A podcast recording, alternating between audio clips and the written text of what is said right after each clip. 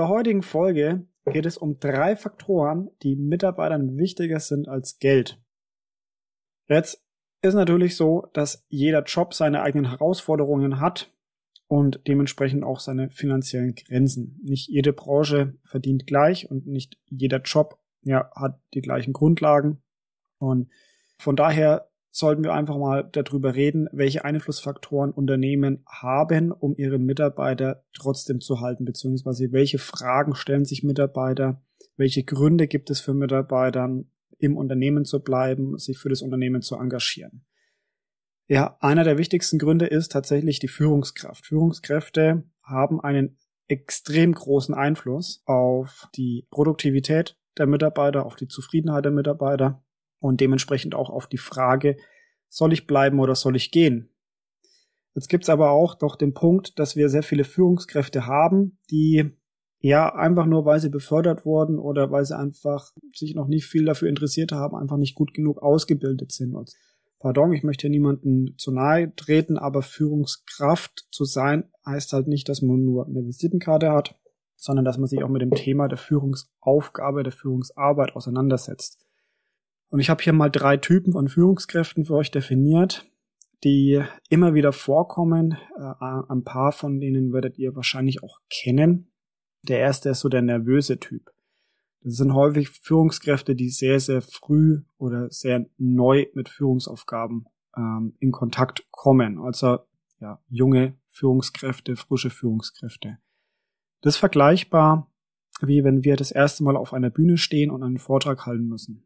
Ja, dann haben wir alle Lampenfieber und äh, wir können uns den Vortrag ausformulieren, ja, auswendig lernen vielleicht auch, aber auf der Bühne beziehungsweise während des Vortrags mit der Nervosität im Nacken passieren dann doch Dinge, die im Nachgang für uns einfach komplett unlogisch sind. Wir kürzen ganze Absätze ab, wir formulieren Dinge komplett anders um, unser Fokus ist irgendwie gar nicht mehr bei uns man steht so ein bisschen neben sich und so geht es auch vielen Führungskräften. Das heißt, die Nervosität, Mitarbeiter zu führen, die einen ja sehr, sehr stark beobachten und das spürt man ja auch als Führungskraft, ist einfach da und die ist so groß, dass dann häufig Führungsaufgaben vernachlässigt werden. Daneben gibt's aber auch noch die Führungskraft, ja, die kaum Empathie besitzt, die mit ihrem egoistischen Verhalten versucht einfach nur weiterzukommen und die Karriere leider von unten nach oben zu klettern. Ja, das gibt's auch und ähm, die haben teilweise auch ihre Berechtigung. Ob das gut oder schlecht ist, möchte ich jetzt gar nicht sagen. Aber einige Branchen haben sich wahrscheinlich nur deswegen so stark entwickelt, weil es dort eben solche starke Einzelpersönlichkeiten gab. Nachhaltig ist was anderes natürlich.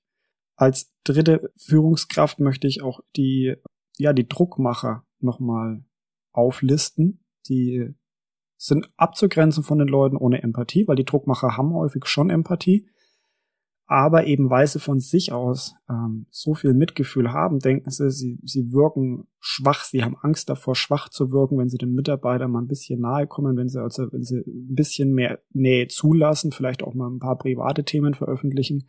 Und häufig ist dann das Allerheilmittel, um Arbeiten durchgesetzt zu bekommen, beziehungsweise um niemanden auf den Schlips zu drehen, einfach Druck zu machen. Druck gegen alles und jeden. Ja. So, diese drei Führungskräfte gibt es. Also es gibt noch wesentlich mehr, aber diese drei Negativbeispiele von Führungskräften gibt es. Die wollte ich einfach nochmal aufzählen, um klarzumachen, welchen Einfluss eine Führungskraft hat auf die Entscheidung der Mitarbeiter zu bleiben oder nicht.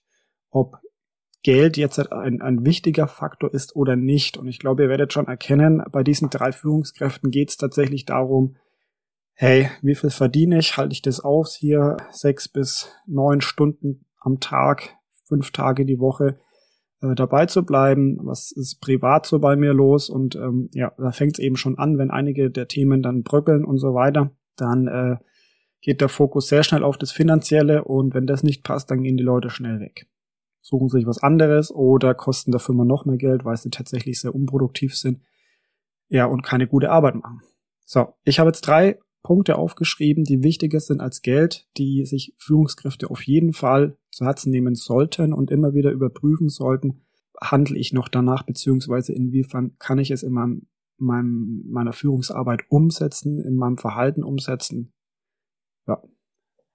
Punkt Nummer eins sind die leeren Versprechungen. Auch das kennen wir zu Genüge. Führungskräfte haben häufig die Anwandlung, ähm, so im Affekt heraus, leere Versprechungen abzugeben. Das heißt, die Aufgabenverteilung im Team, das Thema Gleichberechtigung, flexible Arbeitszeiten, Thema Weiterentwicklung im Unternehmen, ja, in Mitarbeitergesprächen oder in persönlichen Gesprächen oder auch so in der großen Runde rutscht dann häufig doch das eine oder andere einfach so heraus, was die Führungskraft aber gar nicht so realisiert, sich vielleicht auch gar nicht mal notiert und da der Hinweis, den werde ich öfter bringen müssen. Wer schreibt, der bleibt. Das ist nicht nur so ein Spruch, sondern da, da steckt auch wirklich sehr, sehr viel dahinter, weil die Mitarbeiter merken sich mehr, als ihr euch nur vorstellen könnt von eurem Verhalten, weil ihr werdet einfach als Führungskraft sehr, sehr stark ja, beobachtet und äh, euer Wort äh, ja, liegt auf der goldenen Waage. Ja.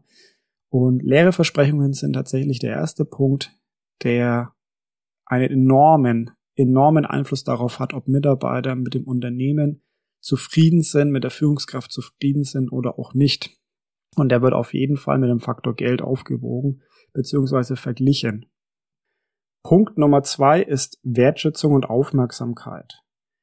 Ja, bei diesem Punkt möchte ich einmal ganz kurz äh, dazu erwähnen, dass Führungskräfte nicht dafür da sind, um der Clown im Unternehmen zu sein, beziehungsweise der Wohlfühlcoach, sondern ähm, Führungskräfte müssen ein aufrichtiges und ehrliches Interesse für ihre Mitarbeiter, ihre Kollegen entwickeln, um überprüfen zu können, ob wirklich alles okay ist. Weil wenn es dem Team und dem einzelnen Mitarbeiter nicht gut geht, dann wird, wird auch das Ergebnis, das Arbeitsergebnis auf jeden Fall darunter leiden. Ja, das klingt erstmal ein bisschen distanziert, aber genau das Gegenteil ist der Fall. Ja.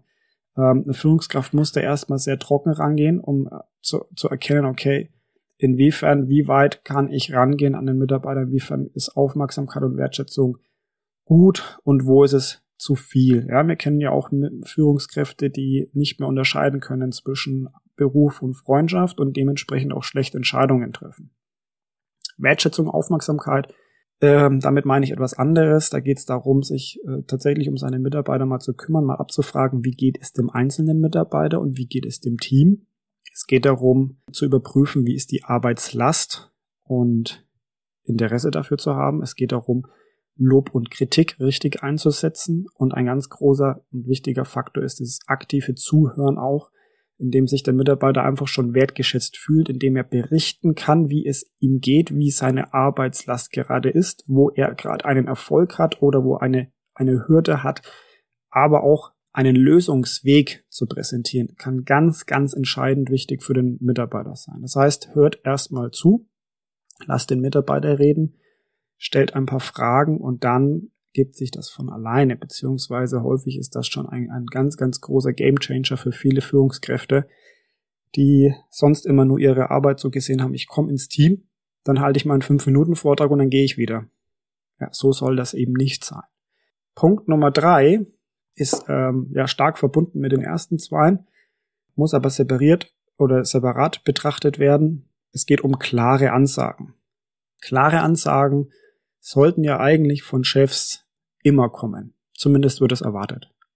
Wir werden auf jeden Fall noch über das Thema ähm, der, des Sender- und Empfängermodells sprechen, weil genau das ist eben wichtig, um zu verstehen, dass klare Ansagen für uns nicht unbedingt klare Ansagen für das Team sein müssen, ähm, beziehungsweise dass die Ansage, die wir machen, auch wirklich richtig ankommt. Da gibt's noch mehr Kommunikationsmodelle, auf die werden wir auch noch eingehen. Ähm, die sind auch ganz wichtig für Führungskräfte zu wissen und umzusetzen noch mehr. Ähm, ja, bei klaren Ansagen geht's vor allen Dingen um klare Zieldefinitionen auch. Also wenn ich dem Mitarbeiter eine Aufgabe gebe, sollte da schon drin äh, aufgeführt sein, was wirklich zu tun ist und ähm, wann diese Aufgabe erfüllt ist. Der Mitarbeiter hat häufig nicht den, den Weitblick oder die Weitsicht und äh, das, das Verständnis für Aufgaben, wie wir es als Führungskräfte uns häufig wünschen. Das heißt, ähm, wenn euch das passiert, dass ein Mitarbeiter eure Ziele immer wieder nicht erreicht oder in eine andere Richtung marschiert, dann ist es am Anfang nicht beim Mitarbeiter zu suchen, wo der Fehler ist, sondern bei euch. Klare Ansagen machen, klare Ziele definieren, formulieren, ist da eins der wichtigsten Punkte. Äh, wenn ihr euch stattdessen nur über den Mitarbeiter aufregt und sagt, der schafft nie seine Arbeit, der versteht die Ziele nicht, der rennt immer in die andere Richtung, dann macht euch auf jeden Fall da bewusst, dass der Mitarbeiter irgendwann überlegen wird, ob er noch bleibt oder ob er geht. Genau. Wichtig für klare Ansagen sind auch keine schwammigen Aussagen zu machen. Ja, das heißt, äh, sagt ja oder nein, aber nicht vielleicht. Ja. Vielleicht ist tatsächlich eine Aussage, die sollte nur dann genutzt werden, wenn ihr auch dem Mitarbeiter sagt, wann er eine klare Aussage von euch bekommt. Ja, dazu gehört auch noch, also zu klaren Ansagen gehört auch noch Rückgrat zeigen. Wir haben das äh, in Punkt 1 schon mal gehabt, ähm, Gleichberechtigung und da gehört Rückgrat eben auch dazu. Klare Ansagen brauchen Rückgrat. Das heißt, ähm, achtet auch auf eure Körperhaltung. Wenn ihr vor euren Mitarbeitern sprecht, beziehungsweise wenn ihr klare Ansagen oder Informationen vermitteln wollt, dann ist eure Körperhaltung eines der wichtigsten Punkte und auch das wird von Mitarbeitern sehr, sehr stark bewertet. Ist die Führungskraft wirklich eine Führungskraft oder steht sie wie ein Fragezeichen da? Wir wollen ja auch wirklich Anführer bei uns haben, oder wir folgen auch wirklich nur Anführern. Und ähm, dementsprechend ist es eins der wichtigsten, äh, ja, einer der wichtigsten Punkte, die ihr beachten solltet, wenn es um eure Führungsaufgaben geht. So, das waren auch schon die drei Punkte. Ich fasse es zum Schluss nochmal ganz kurz zusammen. Punkt Nummer eins, keine Lernversprechungen machen. Achtet darauf, dass äh, ihr eure Versprechen einhaltet, beziehungsweise schreibt sie euch auf und verfolgt die Ergebnisse daraus, beziehungsweise wenn ihr Aufgaben für euch daraus habt, dann schreibt die auf, ähm, kontrolliert die und äh, guckt einfach, dass die generellen Versprechungen, die ein Unternehmen den Mitarbeitern gegenüber macht, auch umgesetzt werden. Das muss nicht immer auf euch bezogen sein, es kann auch um das Unternehmen gehen. Punkt Nummer zwei, Wertschätzung und Aufmerksamkeit. Achtet darauf, dass ihr wisst, wie es dem einzelnen Mitarbeiter geht, dass ihr auch danach fragt, dass ihr persönlich nachfragt, wie es dem Mitarbeiter geht äh, und nicht über Dritte ähm, und schaut auch, wie es dem Team geht, schaut, wie es die Arbeitslast verteilt, nutzt Lob und Kritik richtig und nutzt das Kommunikationsmittel aktives Zuhören, um den Mitarbeiter auch Wertschätzung zu zeigen. Punkt Nummer drei, klare Ansagen machen. Dazu gehören klare Zieldefinitionen, keine schwammigen Aussagen und vor allem auch eine gesunde und ähm, ja, zielführende Körpersprache, auf alle diese Punkte werden wir in anderen Folgen nochmal genauer drauf eingehen. Aber soweit erstmal diese Punkte für euch zum Nachdenken. Nehmt die mal mit. Vielleicht hilft es euch ja für euren Alltag, wenn ihr jetzt halt in die Firma fahrt oder wenn ihr morgen erstmal äh, in, die, in die Firma geht, je nachdem, wann ihr den Podcast anhört. Es sollte euch auf jeden Fall zum, zum Nachdenken anregen. Ja, zum Schluss bleibt mir eigentlich nichts anderes übrig, als euch viel Erfolg bei eurer Führungsaufgabe zu wünschen. Und ja, lasst einen Like da, wenn euch die Folge gefallen hat. Schreibt einen Kommentar rein, wie es euch geht mit der Führungsarbeit, wo eure Herausforderungen liegen oder zu welchem Thema ihr gerne noch mehr Informationen haben wollt. Dann mache ich gerne eine separate Folge daraus. Ich freue mich auf eure Kommentare, auf eure Likes. Äh, empfehlt den Podcast gerne weiter.